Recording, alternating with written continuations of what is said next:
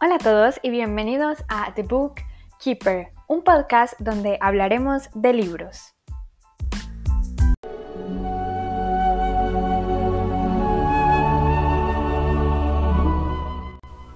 Hoy les traigo el tercer episodio de este súper especial de Narnia y vamos a hablar del libro El caballo y el muchacho, que bueno, para mí sería el tercer libro de la saga. Y bueno, realmente tengo muchas cosas que decir de este libro. Primero les voy a decir la sinopsis, que es muy sencilla. Básicamente tenemos a este niño que se llama Shasta. Y bueno, él no vive en Narnia, él vive en otro país, porque Narnia es un país. Yo pensaba que era un mundo, hasta que leí los libros concienciamente y me di cuenta que era un país.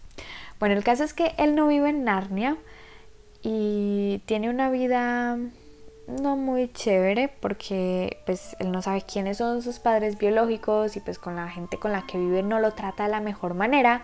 Entonces un día decide escapar en un caballo que habla, que se llama Bree y que viene a las tierras de Narnia y deciden ir juntos a Narnia. De eso trata el libro.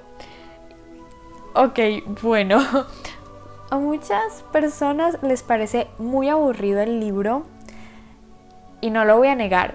No tiene tantas aventuras como los demás. Creo que este es como el más sencillo en materia de... Sí, como de aventuras, porque realmente no pasa nada. Simplemente es como un viaje y bueno, y no a todo el mundo le gustan como las historias de viaje. Por ejemplo, a mí en lo personal me aburran un poquito, como que yo soy como ya, lleguen al destino, hagan algo más, por favor. Esas historias no son para mí, pero este libro, como que lo bonito de este libro es la ambientación.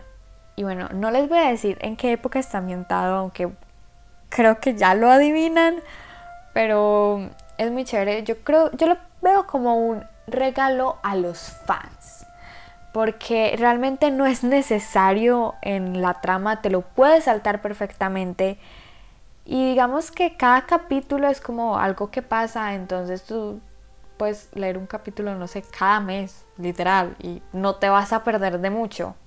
Porque la historia, como dije, es bastante sencilla, entonces creo que lo hace una, una lectura muy ligera, pero hay veces puede caer en la aburrición, entonces si te quieres saltar este libro, pues pues súper bien.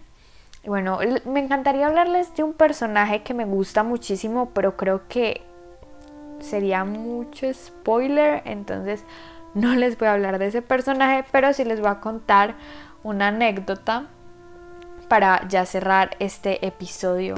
Yo sé, súper cortico, pero no quiero hacer este especial muy largo. Y bueno, básicamente eh, mi mamá me leía los libros cuando yo estaba relativamente pequeña y me acuerdo que había capítulos que los leíamos como por el día y otros por la noche.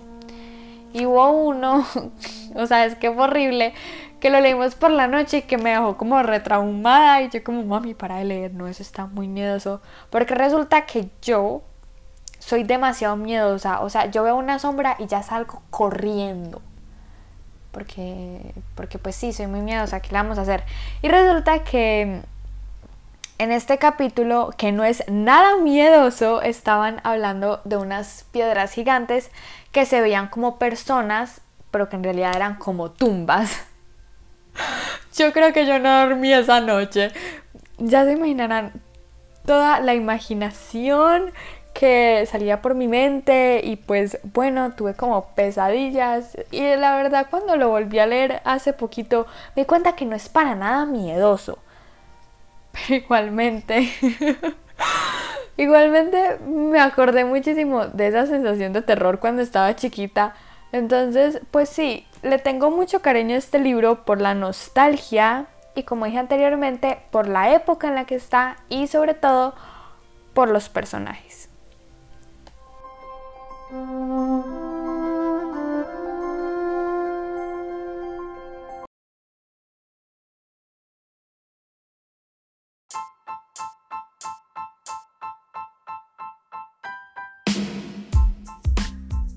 Bueno, eso fue todo por el episodio de hoy. Espero que les haya gustado mucho y que estén disfrutando bastante este especial de Narnia. Yo por mi parte lo estoy amando. Me trae muchos recuerdos muy bonitos. Bueno, recuerden seguirme en todas mis redes sociales, en Instagram, arroba 2020 Están todos los links a las demás redes sociales. Yo los veo mañana con el siguiente episodio. Hasta entonces, chao.